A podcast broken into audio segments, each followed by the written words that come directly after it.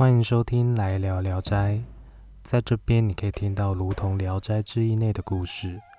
或许听完不见得会多有感触，但也说不定可以觉得别有兴致。今天要跟各位分享的故事是一个《聊斋》内的短篇，片名叫做《喷水的故事》。喷水。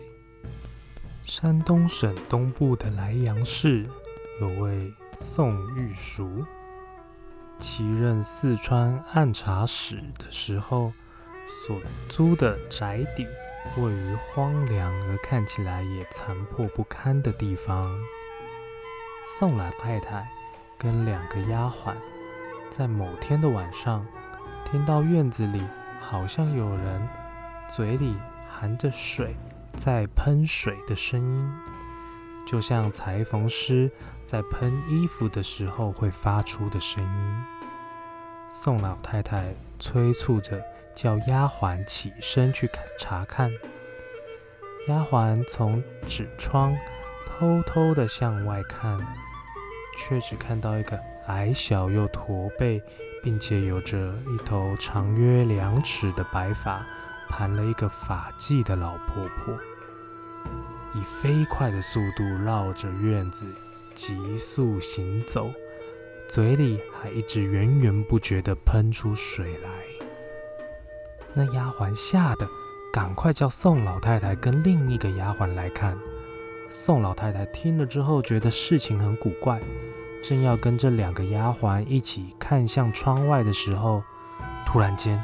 那个喷水老婆婆冲了过来，朝着纸窗喷水，威力之大，连纸窗都被冲破了。宋老太太以及那两个丫鬟，这三个人都被喷倒了，不省人事。隔天早上天亮之后，家人们发现有异状，敲了房门都没反应。他们撬开了房门，进了屋内一看。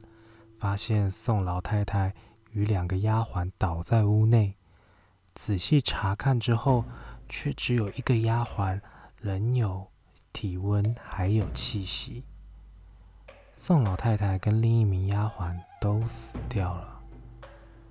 在让还活着的丫鬟稍微休息了之后，该丫鬟便将其所看见的一切都说了出来。宋老太太的儿子。知道这个消息之后，悲痛万分，想仔细调查这个院子。挖地三尺深之后呢，就发现了一具尸体，正如这个丫鬟形容的相貌一样，是个老婆婆，但脸部呢却肥肿的像是个活人一样。这个宋老太太的儿子啊，也就是这个宋玉淑，非常的气愤，就命令呢仆人啊要将其毁尸来泄恨一番。可是这个一拳打下去之后，尸体马上就破裂了，而这个皮囊里面呢，全部都是清水而已。以上就是喷水这个短片。其实听完这个故事啊，也可以有不同的想象，比方说。这一切都还是活着的那个丫鬟所杜撰的，而故事呢，也是为了掩盖杀害老太太以及另外一位丫鬟而故布疑阵，又或者是这个宋老太太的儿子宋玉书也有参与其中，否则为何要毁尸泄恨呢？这样子不是都没有对证了吗？在《聊斋志异》里面的故事啊，虽然跟花妖狐媚、奇人鬼怪有关，但其实多半都可以从中窥探一些人性层面的问题。毕竟有时候人比鬼更可怕，不是吗？最后欢迎各位到我的 IG 留言，告诉我你想要听什么样的故事，或者可以点进我的简介里面随喜打赏一番，让我更有动力说故事跟各位听。感谢收听《来聊聊斋》，我是掷地有声，那我们下次再见。